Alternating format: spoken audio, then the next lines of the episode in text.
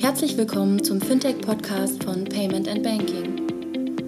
In unserem wöchentlichen Podcast sprechen wir mit interessanten Köpfen aus der Branche über unsere Hauptthemen Fintech, Payment, Banking und Mobile. Herzlich willkommen zur 161. Ausgabe des Payment and Banking Fintech Podcasts.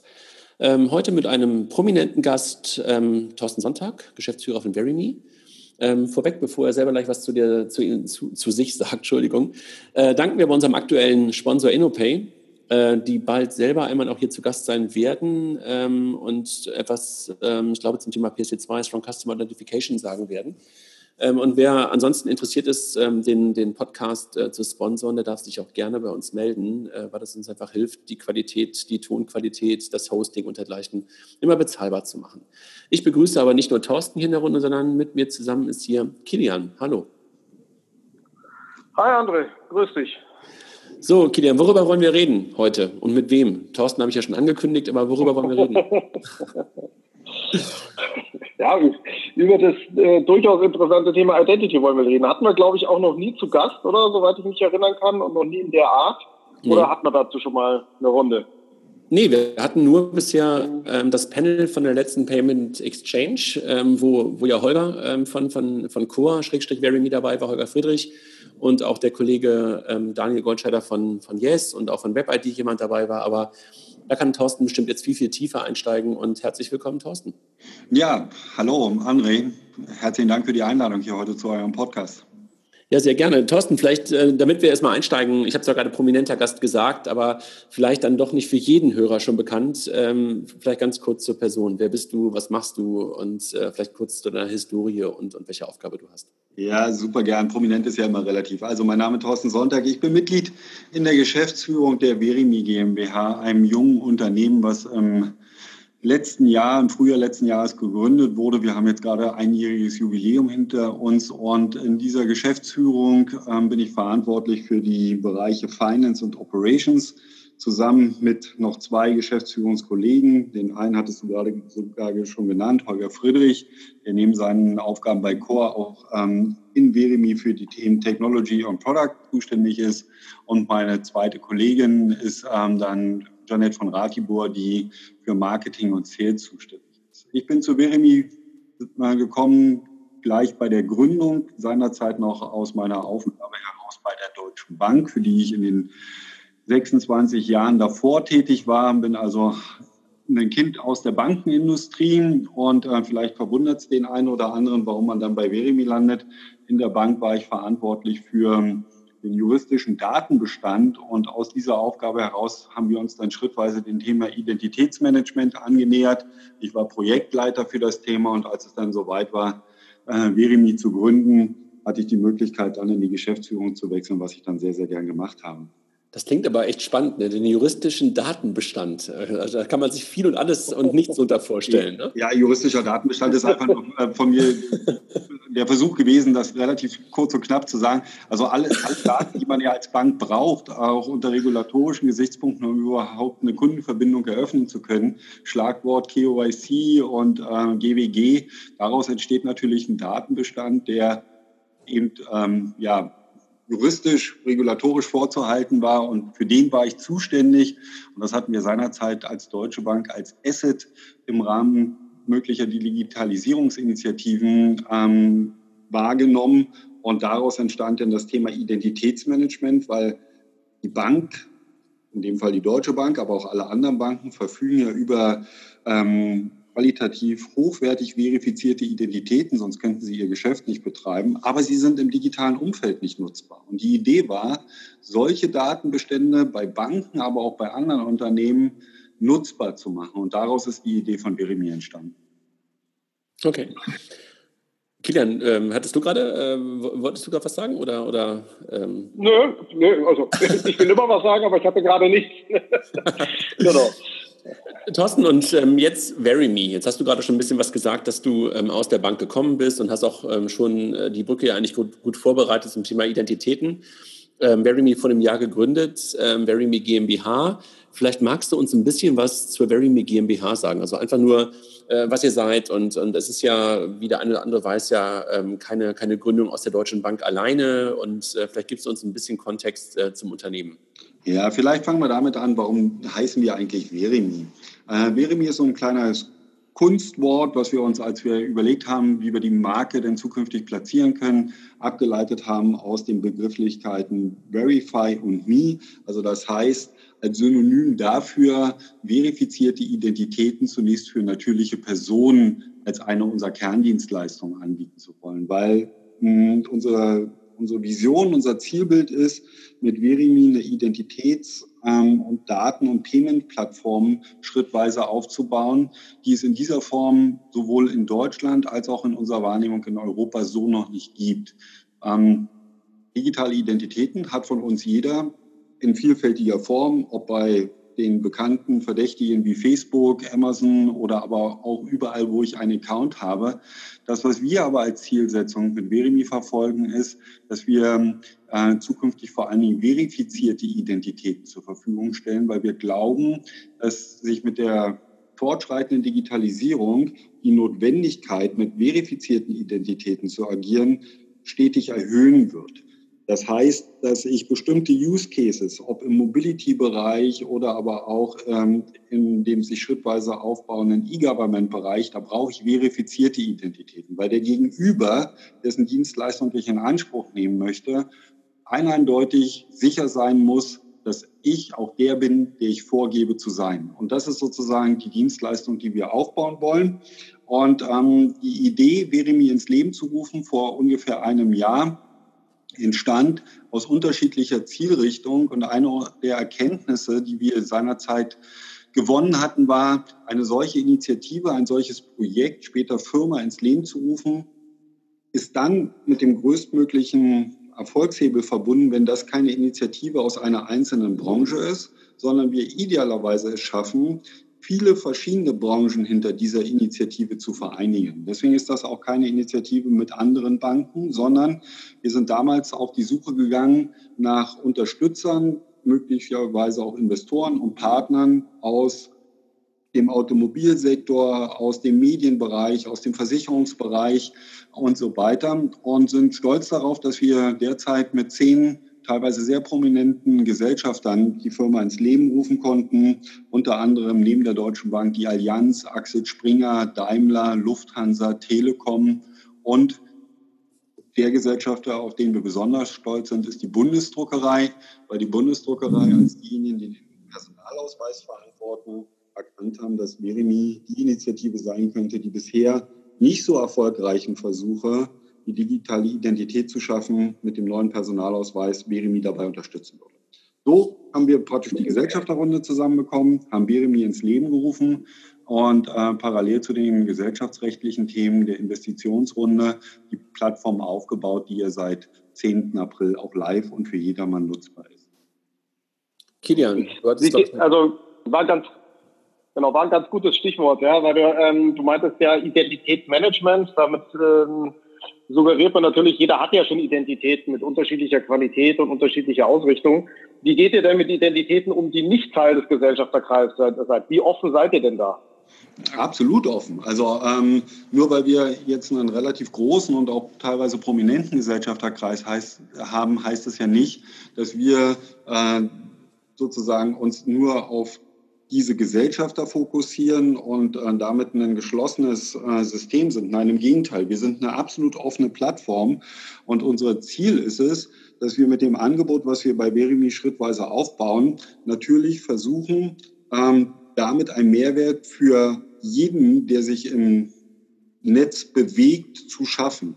Und ähm, das ist völlig unabhängig davon, ob ich Kunde einer unserer Gesellschafter bin oder durch andere Kanäle auf Verimi aufmerksam werde. Jeder kann sich sozusagen bei Verimi anmelden und auch seine Identität hinterlegen und eben nicht nur seine Identitätsdaten, sondern wir sind dabei, auch solche Funktionen aufzubauen, dass sich weitere Daten und jeder von uns besteht ja mehr aus seinen reinen Identitätsdaten, die auf dem Personalausweis stehen, wie zum Beispiel Führerscheindaten verifiziert zu hinterlegen, aber auch vielleicht Familiendaten, ähm, weil wenn ich zum Beispiel eine Reise buche, muss ich Wenn ich unterschiedliche Anbieter ähm, aufrufe, jedes Mal eingeben, ob ich alleine oder mit meiner Frau und Kindern verreisen will, wenn ich das abgelegt habe in einem sicheren Umfeld, was Verimi äh, liefert, dann kann ich das jedes Mal dort, wo der Verimi-Button auftaucht, gleich automatisch mitgeben und damit wird sozusagen die Nutzung dieses Services für mich wesentlich einfacher und bequemer.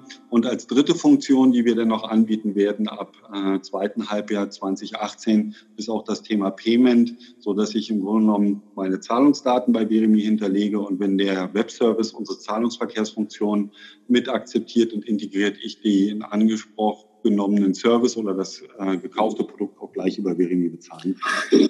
Thorsten, jetzt hast du ein bisschen gesagt, ähm, woraus ihr entstanden seid, zehn Unternehmen gerade als Gesellschafter, warum es euch gibt, ähm, Identitätsmanagement in der digitalen Welt, sozusagen auf so einer Makroebene und hast auch schon viel über Funktionen gesprochen, also welche Funktionen ihr unterstützen werdet und, und ähm, was ihr da alles machen wollt, neben der reinen Identi äh, harten Identifikation, halt auch das Thema Payment und dergleichen.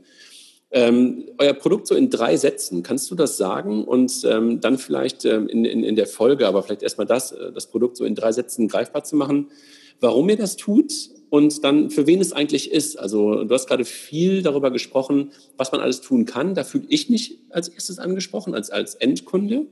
Ähm, oder ist es halt eher ein B2B-Modell, was ihr, was ihr da fahrt. Also sozusagen so ein bisschen, was seid ihr, für wen macht ihr das und warum macht ihr das? Wenn du da vielleicht noch ein bisschen, uns ein bisschen noch mehr Kontext geben kannst. Okay, ich versuche es mal, auch wenn es ein sehr komplexes Thema ist.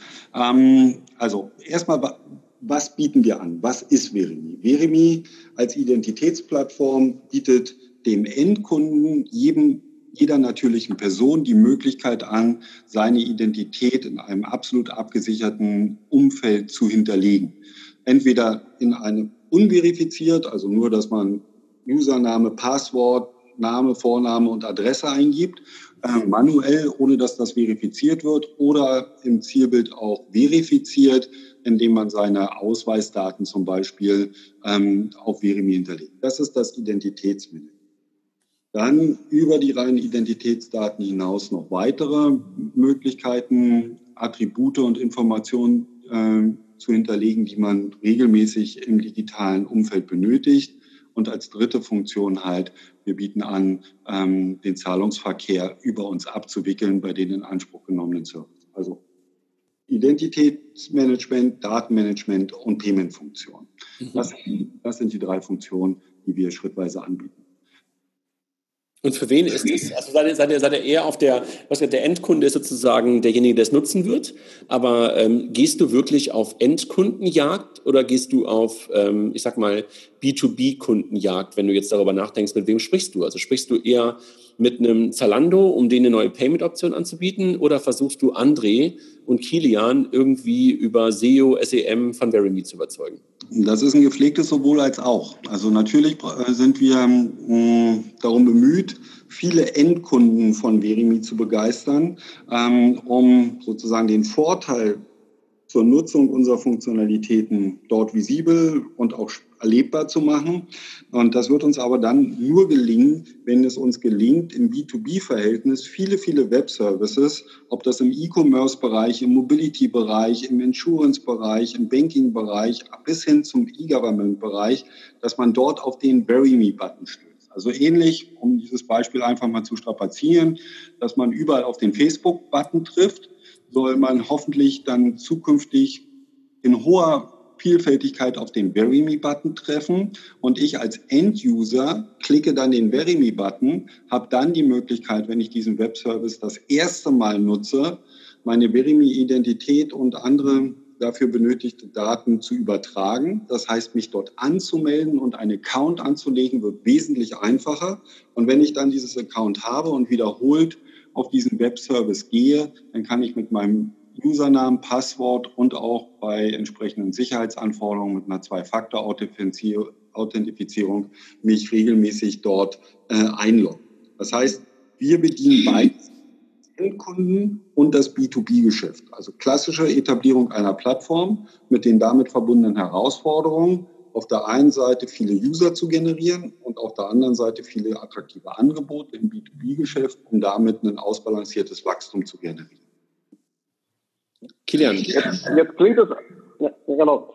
auf, ähm, wenn ich jetzt die Endkundenbrille ein bisschen aufsetze, ja, der Endkunde ist ja, äh, sagen wir mal, in der Masse jetzt, sagen wir mal, einfach gestrickt.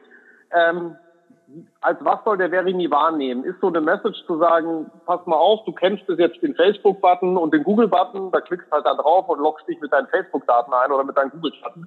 Das ist ja so eine Message, die der Endkunde schon, die eine große, eine breite Masse versteht. Ist es eine ähnliche Positionierung, die er sagt, okay, gegenüber dem Endkunden, statt auf Facebook zu klicken, klickst du jetzt auf Verimi? Unabhängig davon, was ihr später noch weitere Services äh, anbietet, Payment ist ja wahrscheinlich nur einer, ähm, oder geht ihr schon breiter rein, dass ihr sagt, okay, wir haben eine Positionierung als Zahlart, wir haben eine Positionierung als sicherer Speicher von Daten, wir haben eine Login-Positionierung. Wie geht ihr denn da vor? Also der USP, den wir bei dem Endkunden platzieren wollen, unser Leistungsangebot ist, dass Verimi das sichere digitale Zuhause sowohl für die Identitätsdaten und weitere Daten sein soll. Und das in, ähm, in einer höheren Qualitätsebene, als es zum Beispiel bei Facebook hinterlegt ist. Bei Facebook, um einfach, weil natürlich wir immer sehr schnell mit diesem Angebot verglichen werden, kann ich natürlich meine Identität hinterlegen, machen ja auch alle, die sozusagen äh, diesen Service, dieses Social Media Angebot nutzen. Aber ähm, ob ich mich dort wirklich mit meinen Echtdaten anmelde oder aber mit Daten, die ich mir ausdenke, das ist sozusagen von Facebook nicht verifiziert worden.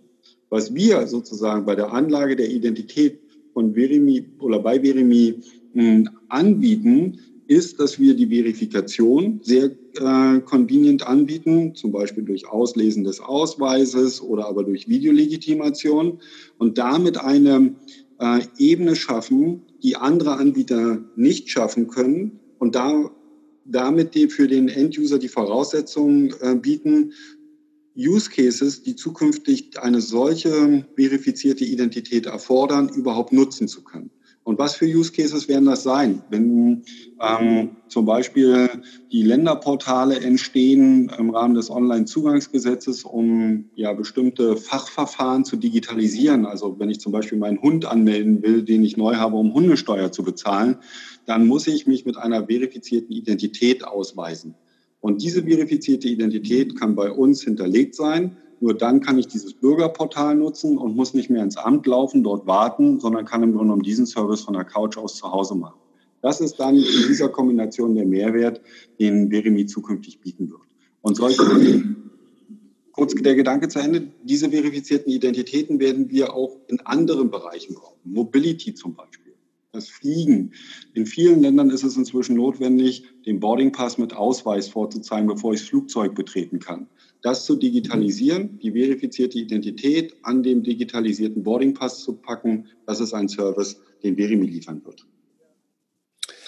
Wenn ich, wenn ich, wenn, wenn ich das, ähm, ich höre, höre dir zu und denke die ganze Zeit und, und denke und sage so, jo, bestimmt, also Hund anmelden, ja, One-Time-Use-Case oder möglicherweise so in meinem Leben viermal wahrscheinlich. Ne? Mein Hund wird, mhm. wird so 10 bis 12 bis 13 vielleicht.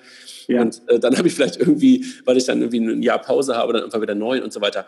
Wenn ich jetzt über meine Tochter mal nachdenke, die ist elf oder wird demnächst irgendwie zwölf was sage ich der, warum sie einen VeryMe-Account braucht? Oder auch ein anderes Beispiel, was sage ich meiner Frau, Zahnärztin, ähm, was, sind, was ist der Grund, ähm, dass sie das tut? Also so ein bisschen ist es doch, ähm, wir haben hier wieder die Herausforderung Chicken Egg, ne? also das hast du ja, ja gerade schon an, angedeutet, genau. Plattformaufbau, du musst irgendwie in beide Richtungen hauen oder in beide Richtungen tätig werden, hauen nicht, sondern was raushauen, meinte ich positiv gesagt. Du musst für beide irgendwie was Spannendes haben. Was sage ich denen? Was sage ich meiner Tochter auf der einen Seite, was sage ich meiner Frau auf der anderen Seite, warum sie Verimi kennen sollte, sich damit beschäftigen sollte und einen Account braucht?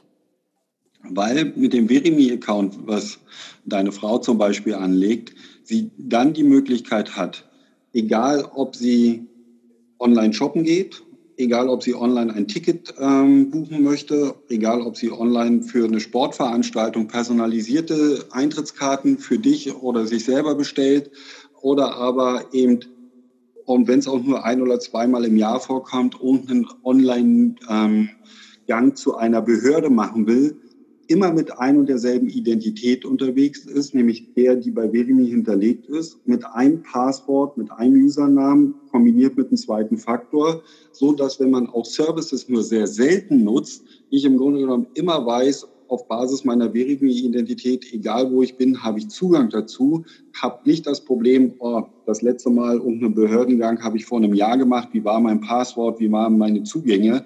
Dadurch, dass wir eine hohe alltägliche Relevanz durch die Nutzung in unterschiedlichen Bereichen hm, erzeugen werden, ähm, ergibt sich daraus der Vorteil, dass egal wo ich auf den Verimi-Button treffe, ich immer einen bequemen Zugang zu den Services habe und damit der mhm. Vorteil der Verimi-Identität sich aus dem täglichen Nutzen ergeben wird. Wir hatten kürzlich mal irgendwann, sorry Kilian, äh, lass mich noch eins, eins nachhaken, dann du bitte wieder. Ähm, wir hatten kürzlich die Kollegen von Arkwright Consulting mal hier, über das Thema ähm, Banks ID, Bank ID in, in, in Schweden und in Norwegen was gesprochen. Ähm, da war das irgendwie sehr klar, weil sich dort diese Bank-ID so unglaublich stark schon durchgesetzt hat und du im Grunde genommen alles, was du tust, immer mit deiner Bank-ID vorher, ähm, dich vorher authentifizierst. Also irgendwie war der Satz falsch, aber ihr wisst, was ich meine. Also man ja. loggt sich immer mit seiner Bank-ID ein.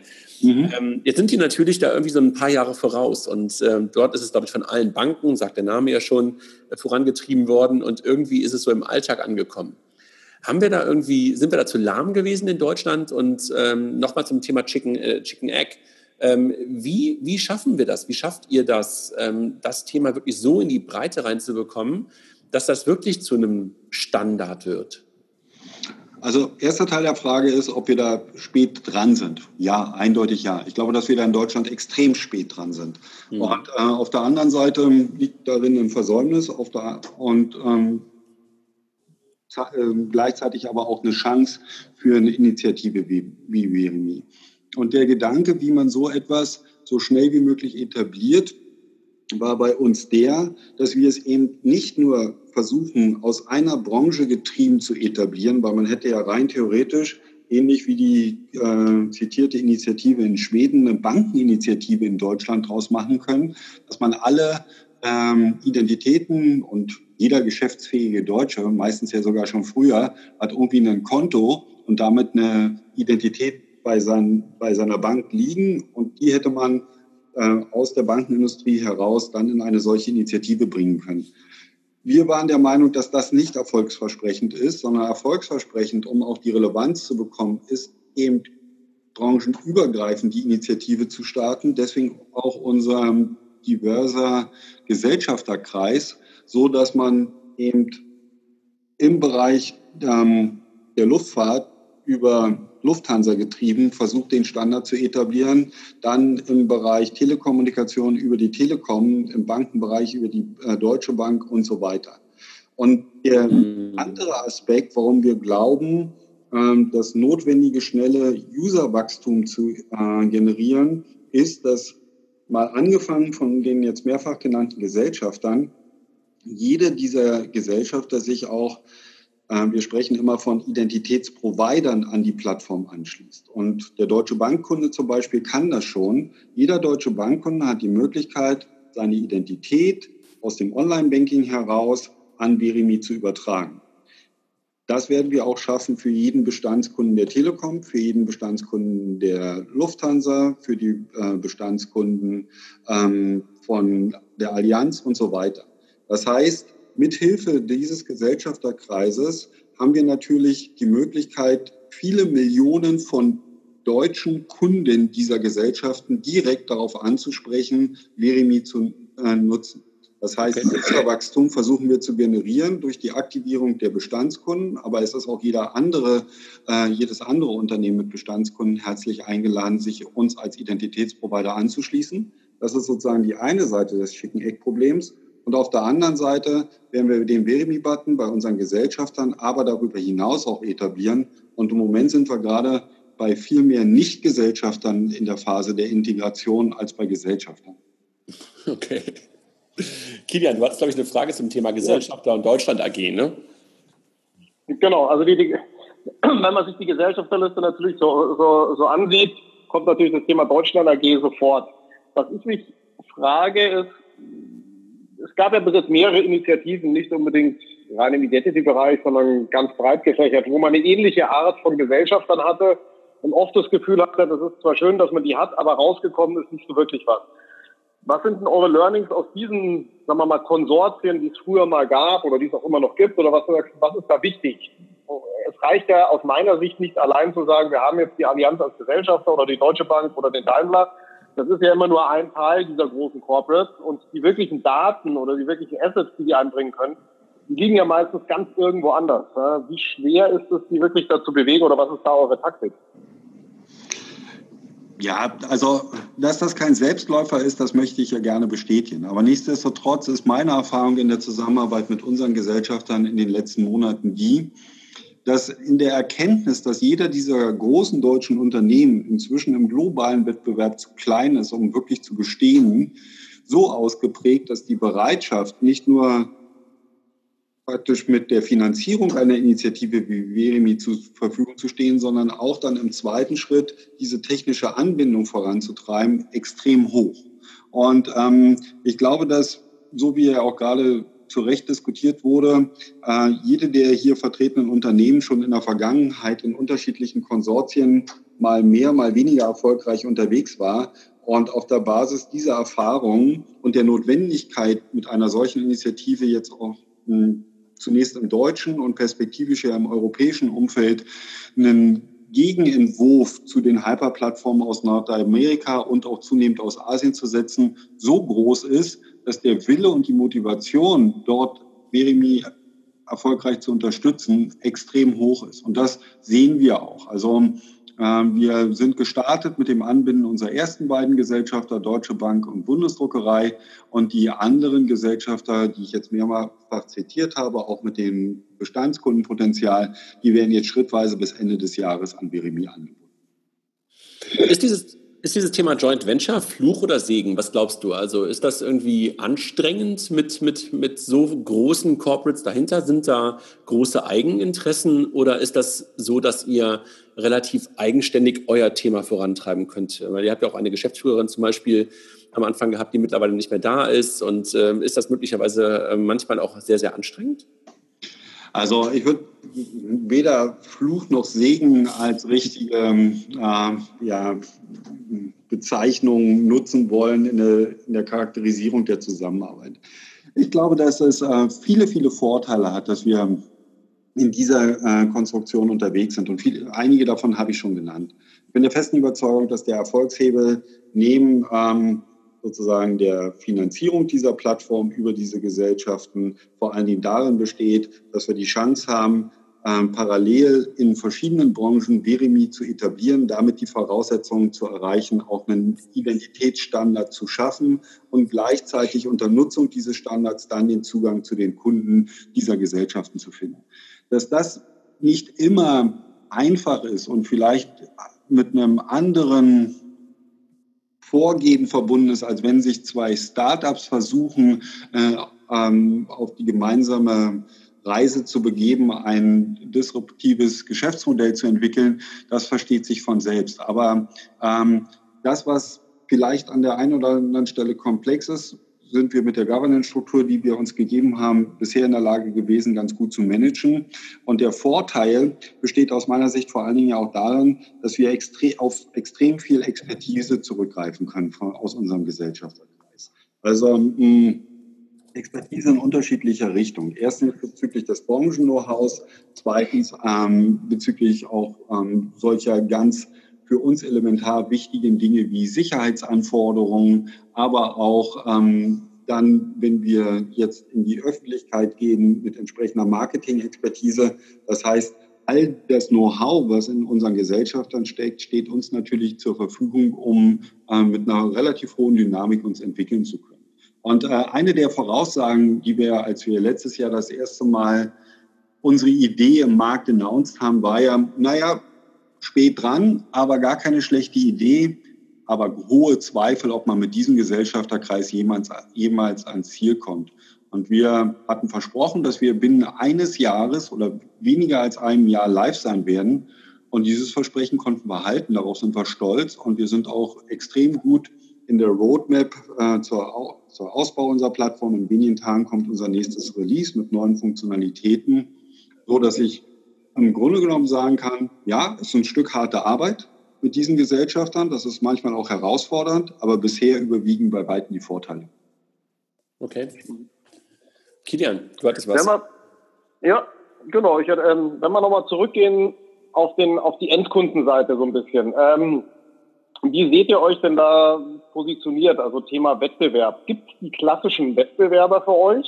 Sind es die großen Plattformen, die Facebook, die Google, die man ja eigentlich auch irgendwie mit einbeziehen müsste, wenn man Identitätsmanagement hat, weil ja jeder da irgendwelche Daten hat? Äh, sind die Passwort-Provider, sind generell alle großen Banken, wie würdest du euch da positionieren? Sind Initiativen wie jetzt? Wo habt ihr da einen Fokus drauf im Sinne von Wettbewerb?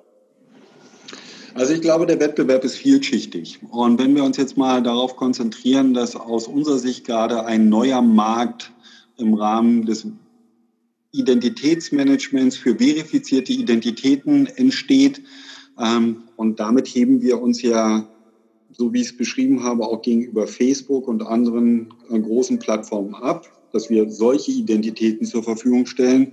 Dann gibt es im direkten Wettbewerb zunächst mal auf Deutschland bezogen, die Initiative Yes, die auch gerade angesprochen wurde, wobei Yes und Verimi sich grundsätzlich unterscheiden, dass eben äh, Yes aus unserer Sicht, und wir sind da durchaus auch im kooperativen Dialog mit Daniel Goldscheider, dem CEO von Yes, ein Service darstellt, nämlich den Service, eine verifizierte Identität aus dem Bankenbereich mehr oder weniger zu, zur dem, dem User zur Verfügung zu stellen und ihn und äh, dann diese Identität ähm, dem Webservice, wo der User sich bewegen will, äh, hinüberzuleiten.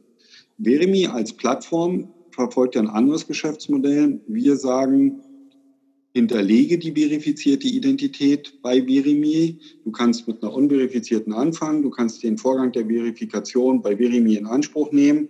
Reichere es um weitere Daten an, Beispiel Führerscheindaten und so weiter. Und gleichzeitig gekoppelt mit der Zahlungsverkehrsfunktion bieten wir dir dort, wo der Verimi-Button integriert ist, mit einem Klick eine sehr, sehr einfache Nutzung sowohl deiner Identitäts-, deiner darüber hinausgehenden Daten, deiner Zahlungsverkehrsfunktion. Also Yes und Verimi unterscheiden sich. Ich glaube, es macht Sinn, darüber nachzudenken, ähm, ob es uns nicht gelingen sollte, ich nehme mal ganz gerne das Beispiel Geldautomaten. Ne? Mit meiner Bankkarte meiner Bank kann ich auch an den Geldautomaten einer anderen Bank gehen. Ähm, da kriege ich dann trotzdem Bargeld, obwohl es nicht äh, meine Bank ist. Insofern muss man mal schauen, ob man vielleicht irgendwann die Lösung hinkriegt, dass wenn ein Verimi-Kunde auf den Yes-Button äh, stößt, trotzdem seine Verimi-Identität dort einsetzen kann und vice versa. Ich glaube, das ist möglich. Und ein gesunder Wettbewerb ist ja eigentlich immer ganz hilfreich dafür, dass ein Markt sich gut entwickelt. Thorsten, wenn ich, ich habe so ein bisschen gerade das Bild im Kopf, dass ich ja eigentlich mit der digitalen Identität äh, sowas wie meinen Personalausweis im, im, im Netz habe. Gibt es da wirklich Platz für zwei, drei, vier? Ist das nicht genau ein Platz, der da da ist? Weil ich habe ja auch keine zwei Personalausweise. Natürlich kann ich mich manchmal noch mit einem ja. Perso oder mit einem Reisepass oder vielleicht auch mit einem Führerschein hin und wieder auch mal ähm, ja, sowas wie identifizieren. Mhm. Aber eigentlich ist da nur Platz für eins, oder? Das sehen wir durchaus auch so. Ähm, da wird so ein bisschen nach dem Highlander-Prinzip gehen. Mhm. Es kann nur eingeben. Genau. Das, ähm, ja, weil ich werde meinen digitalisierten Personalausweis nicht einfach irgendwo ablegen.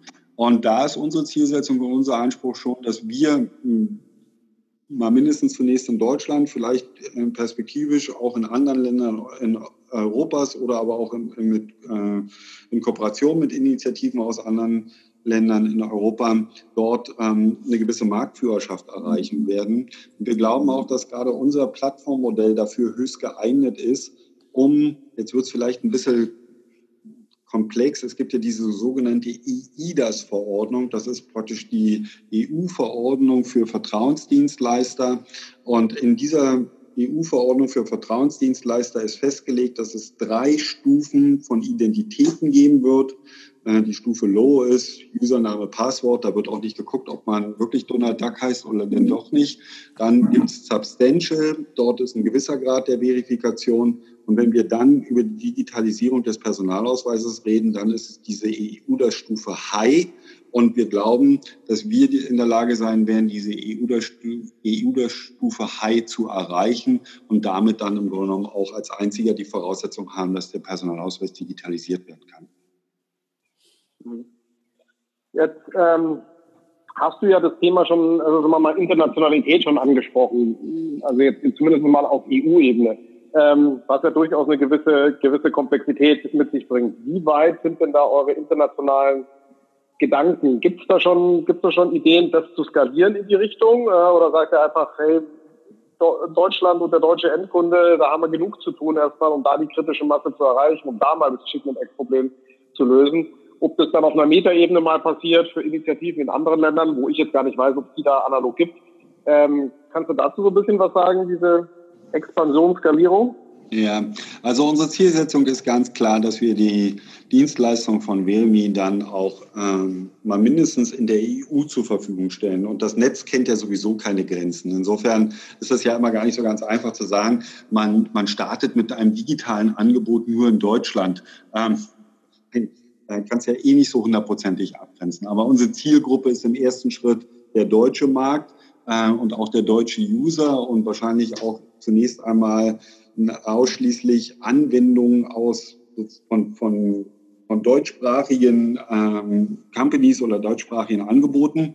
Aber wir ähm, gehen auch jetzt gerade in Richtung des zweiten Halbjahres schon einen Schritt weiter, um zu überlegen, wie können wir diesen Identitätsservice dann einem deutschen Verimi-User auch nutzbar machen in anderen Ländern Europas. Ich mache einfach mal ein Beispiel.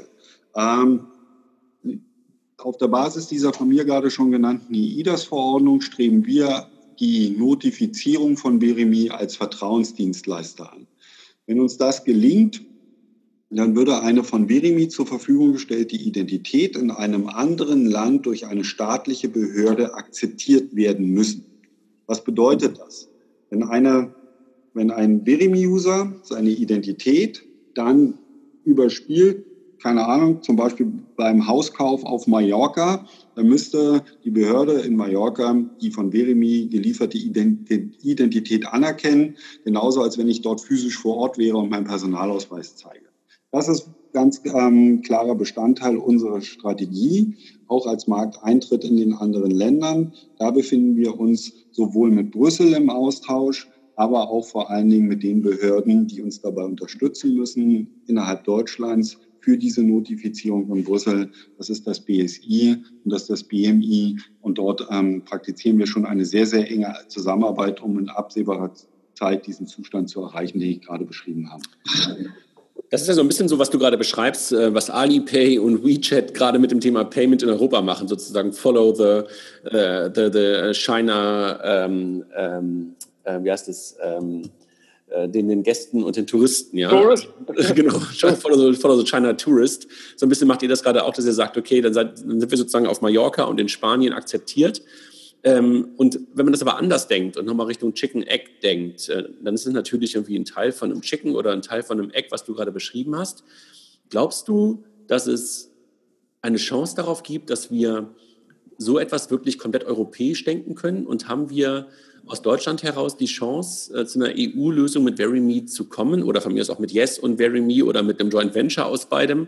Oder glaubst du, dass es National Heroes geben wird ähm, und dann sozusagen nur eine, nur eine Kompatibilität der verschiedenen Lösungen äh, vorhanden sein wird, wie du es gerade auch schon mal ganz kurz bei Yes und VeryMe beschrieben hast? Was glaubst du, in welche Richtung es läuft?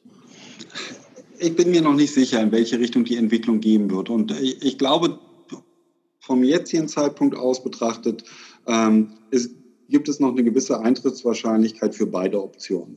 Äh, sowohl für die Option, dass es sozusagen einen europäischen Hero gibt und natürlich wäre es dann unser Ziel, dass Verimi dieser europäische Hero würde, äh, wobei man dann ganz offen dem im, ins Auge blicken muss, dass das zum Teil auch mit einem Verdrängungswettbewerb verbunden wäre, weil es ja auch in anderen europäischen Ländern Bank-ID in Skandinavien, aber es gibt ja auch in der Schweiz Initiativen oder aber auch in Belgien mit It's Me. Da würde man, wenn man sozusagen erwartet, dass es einen europäischen Hero gibt, europäischen Champion, sich in einen Verdrängungswettbewerb hineinbegeben müssen. Und deswegen bin ich mir nicht sicher, ob das wirklich auch der richtige Weg ist. Oder aber vielleicht ist dann auch eher realistisch über einen kooperativen Ansatz zu sprechen, weil die in unserer Wahrnehmung, in unserer Analyse sind die unterschiedlichen europäischen Staaten innerhalb der EU, wenn man das mal darauf eingrenzt, ähm, sehr unterschiedlich weit. Ich hatte gerade die Länder schon genannt, die mit eigenen Initiativen da schon relativ ähm, fortgeschrittenen Zustand haben. Aber viele Länder habe ich ja gar nicht genannt. Dort könnte man natürlich ein Modell wie das von Berimi auch in die Länder hineinbringen, die ähm, im Grunde genommen noch nicht mit eigenen Initiativen unterwegs sind. Also ich könnte mir vorstellen, dass es eine Kombination aus beiden wird, ohne dass ich mich jetzt um die Antwort drücken möchte. Ich kann es einfach nicht genauer sagen, weil dazu ist sozusagen dieser neu sich aufbauende Markt noch zu jung, um sicher sein zu können, in welche Entwicklung in welche Richtung es geht. Ich glaube, zum Anfang wird es ganz viele kooperative Modelle geben. Dann wird es aus der eigenen Stärke heraus die Möglichkeit geben, Länder mit zu bedienen, wo es keine eigenen Initiativen gibt. Und da muss man mal schauen, wie aus diesem Zustand heraus es dann vielleicht eine finale Kooperation oder vielleicht einen, ähm, einen Verdrängungswettbewerb gibt, dass sich einer durchsetzt. Das ist ja ein Teil des Geschäftsmodells, Kilian, ne? Da wolltest ja. du, drauf aus, ne? Genau. Ja, ja, genau. Das, äh, haben wir noch gar nicht über das Geschäftsmodell gesprochen. Also was, was, wenn ich jetzt auch mal die andere Seite äh, mal, mal einnehme und einfach mal die Frage stelle, womit verdient ihr Geld oder womit wollt ihr Geld verdienen? Und da halt immer so die, die interessante Frage, und welche Rolle spielen dabei Daten? Ne? Also wie spielt ihr das gegenüber denen? Weil ich gehe jetzt mal davon aus, also mal Annahme, dass für den Endkunden, dass der Endkunde nicht, zumindest mal nicht direkt Teil des Geschäftsmodells ist, also bleibt die andere Seite.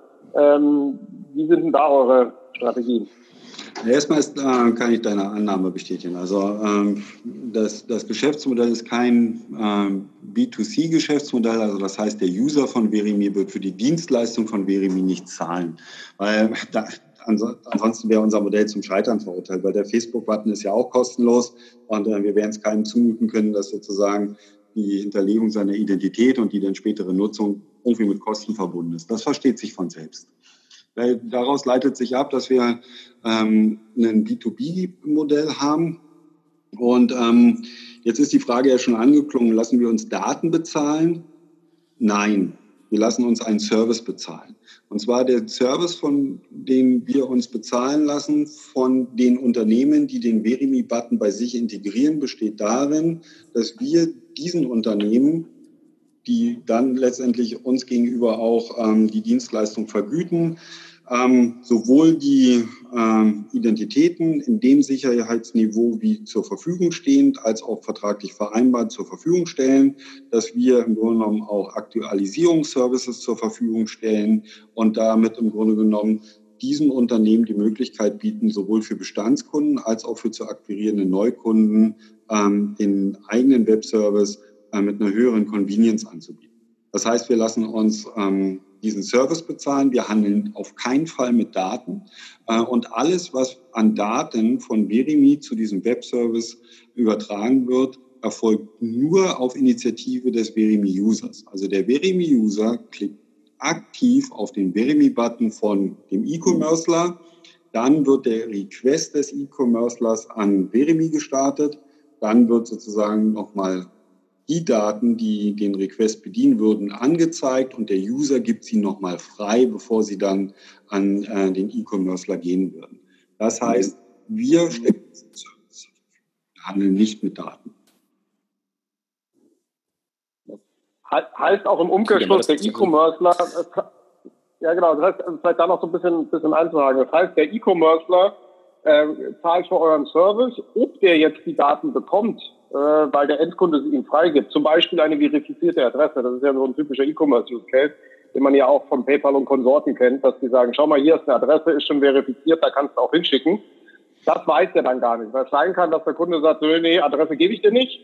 Ich gebe sie nochmal separat rein und damit ist sie nicht mehr verifiziert. Ist das genau. richtig verstanden? Genau. Und am Ende entscheidet der User, ähm, ob er im Grunde genommen seine verifizierten, seine nicht verifizierten vollumfänglich oder nur in Teilen überträgt. Und je nachdem, wie sozusagen, in welchem Umfang dieser Service dann durch den User initiiert, ähm, bei dem, bleiben wir bei dem Beispiel E-Commercer ankommt, das bezahlt der E-Commercer dann ähm, gegenüber Verimi. Okay.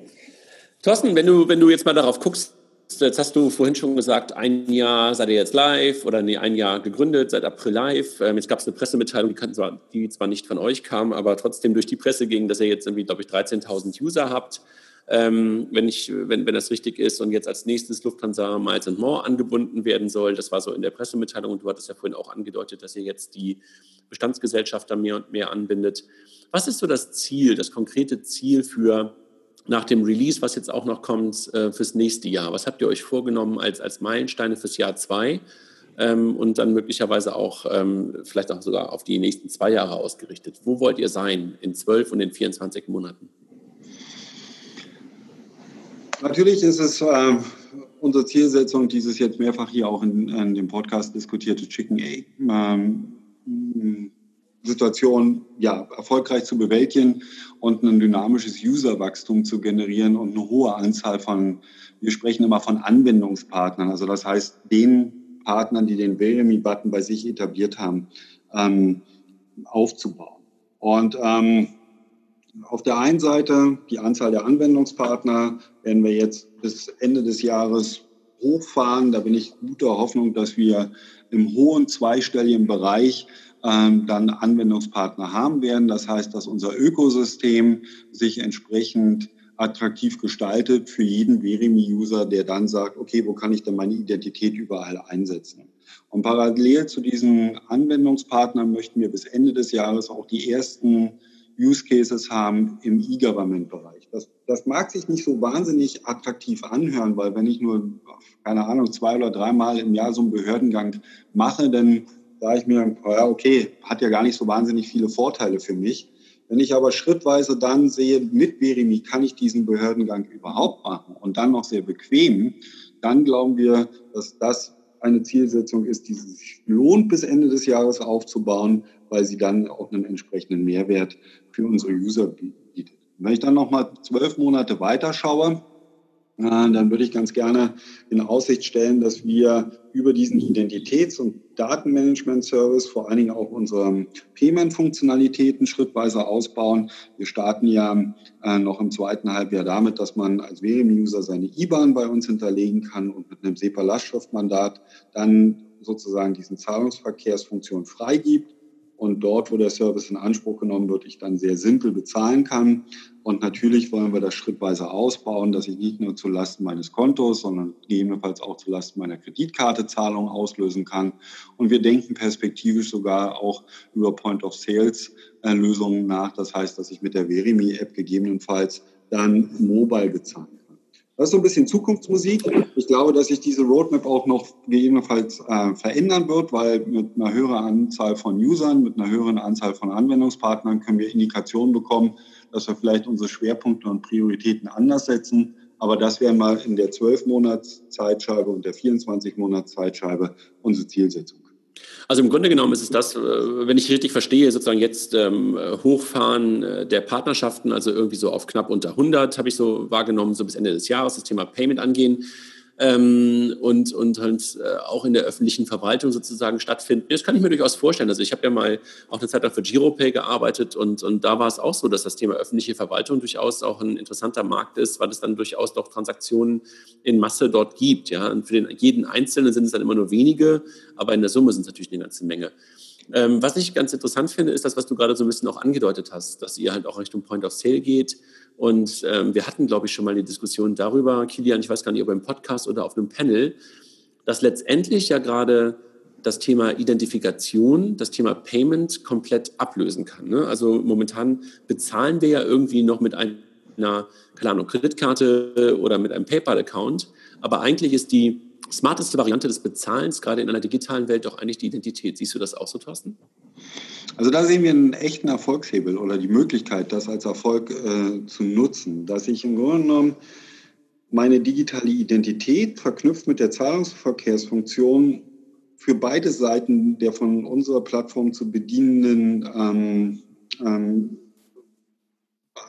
Nutzer ähm, dann mit Mehrwert bringe. Also Idee oder Gedanke, der dahinter steckt. Hm, wenn ich die Zahlungsverkehrsfunktion im digitalen Umfeld einsetze, weil ich auch einen Webservice oder eine App in Anspruch nehme und praktisch bei dem gleichen Anbieter, den ich digital nutze, vielleicht auch äh, im, im ja, analogen Bereich, also im Shop-Bereich, ähm, die Möglichkeit habe, mit Verimi zu zahlen, dann habe ich die Möglichkeit, im Grunde genommen mein Userverhalten kanalübergreifend einzusetzen. Und das hat sowohl für den Nutzer die Vorteile, weil ich zum Beispiel vielleicht Kundenbindungsprogramme dann besser nutzen kann, weil ich dann bessere Angebote bekomme.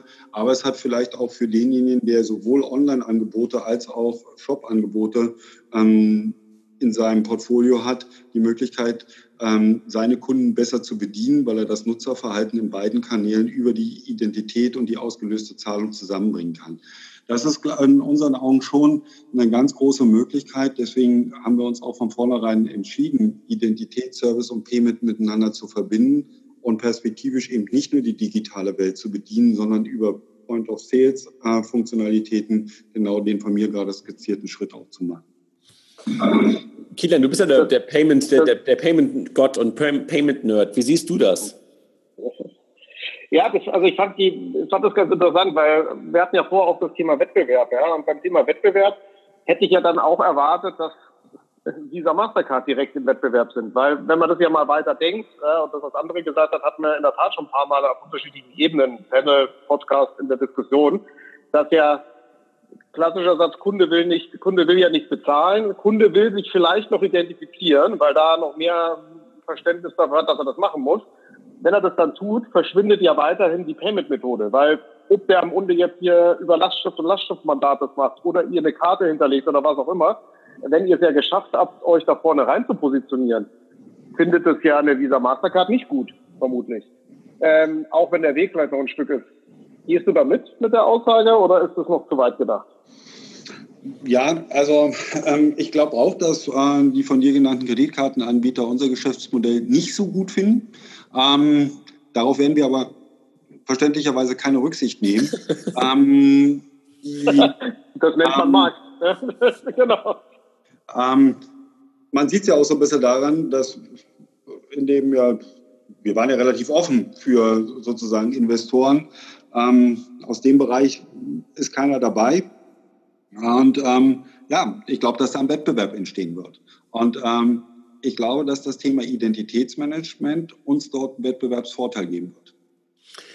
Thorsten, du hast gerade ein bisschen über, über Gesellschafter gesprochen. Ist der, ähm, ist der Gesellschafterkreis geschlossen jetzt oder ähm, glaubst du daran, dass ihr, äh, um bestimmte Partnerschaften eingehen zu können, um bestimmte, ich nenne es jetzt mal Akzeptanzpartner zu gewinnen, du hast sie gerade anders genannt, ich habe den Namen gerade vergessen, ähm, glaubst du dafür, dass ihr dafür nochmal offen sein müsst?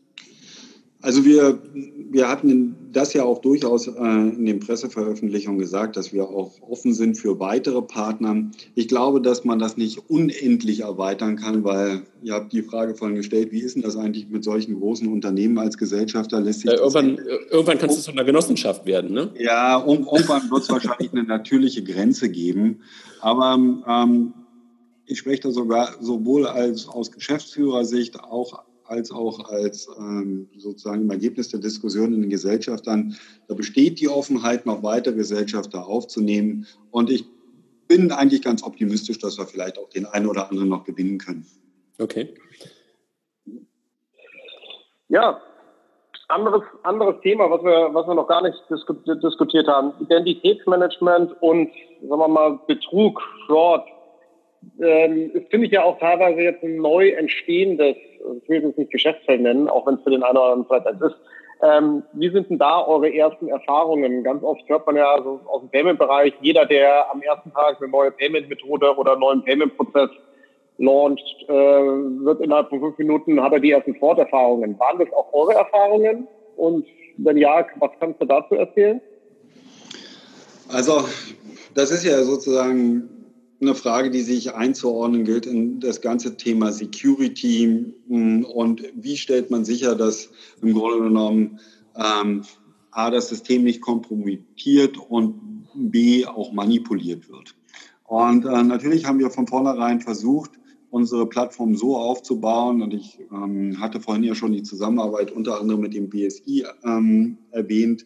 Aber darüber hinaus arbeiten wir auch mit dem Fraunhofer ISAC ähm, aus unserer Sicht die in Deutschland ausgewiesene Institution mit der Expertise für solche Sicherheitsverfahren schlechthin, aber auch mit dem äh, mit der ESMT zusammen, um im Grunde genommen die, die bestmöglichen Voraussetzungen dafür zu schaffen, dass äh, sowohl die Kompromittierung unseres Systems als auch die Manipulation der einzelnen Identität auszuschließen.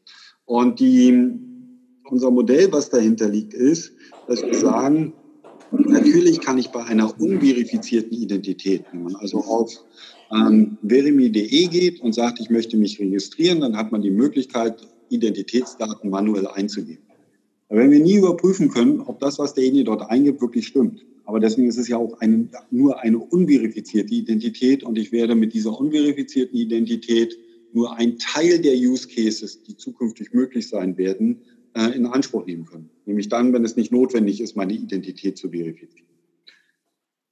Die Frage, die du gerade gestellt hast, ist relevant, wie wir es schaffen, sicher zu sein, dass bei verifizierten Identitäten auch wirklich derjenige, der diese Identität anlegt, dahinter steht.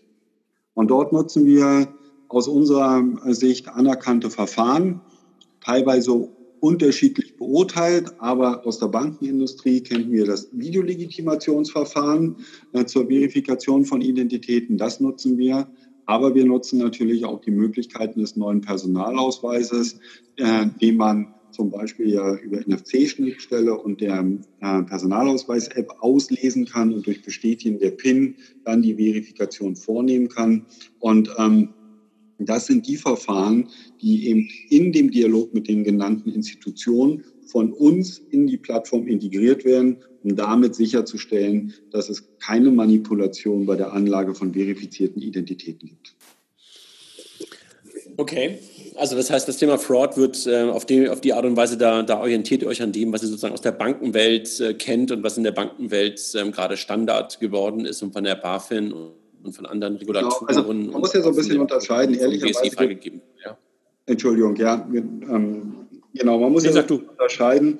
Ähm, die Bankenwelt ja ganz stark sozusagen durch das Bundesfinanzministerium und der nachgelagerten Behörde BaFin ähm, reguliert, orientiert sich an dem Videolegitimationsverfahren. Wenn man über das Videolegitimationsverfahren dann wiederum mit dem Bundesinnenministerium spricht, dann trifft man eher auf eine gewisse Skepsis, um das mal freundlich auszudrücken. Ich habe mal, ein, hab mal einem Panel beigewohnt, wo sowohl Herr Schäuble als auch damals auch Herr de, de, de Maizière dabei waren und die waren sich da auch nicht einig. Naja, da, diese beiden äh, Ministerien sind sich nach wie vor nicht einig. Deswegen bieten wir sozusagen beide unterstützten Verfahren an. Und ähm, erreichen halt einen unterschiedlichen Zustand. Wenn ich eine, eine Identität über das Videolegitimationsverfahren reinhole, dann ist die zwar GBG-konform ähm, verifiziert und ich kann sie dann auch nutzen, um zum Beispiel woanders ein Konto zu öffnen, aber ich werde sie nicht nutzen können, um diese EIDAS-Stufe Substantial zu erreichen. Da werde ich im Grunde genommen, weil das erkennt das Bundesinnenministerium und das BSI nicht an, dort würde ich dann noch mal zusätzlich ähm, das Auslesen des Personalausweises initiieren müssen.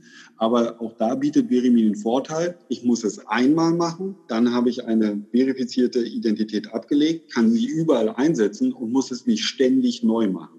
Weil wer das schon mal gemacht hat, der weiß, dass das nicht so richtig bequem ist. Also ich habe gestern ich, habe gestern in, in Revolut ähm, ein Konto angelegt und da musste ich meinen Personalausweis, Personalausweis nur scannen und schon hatte ich einen Account. Das ist aber wahrscheinlich für dich nicht das, was du mit harter Identifikation meinst. Ne? Nein, ne? Nein.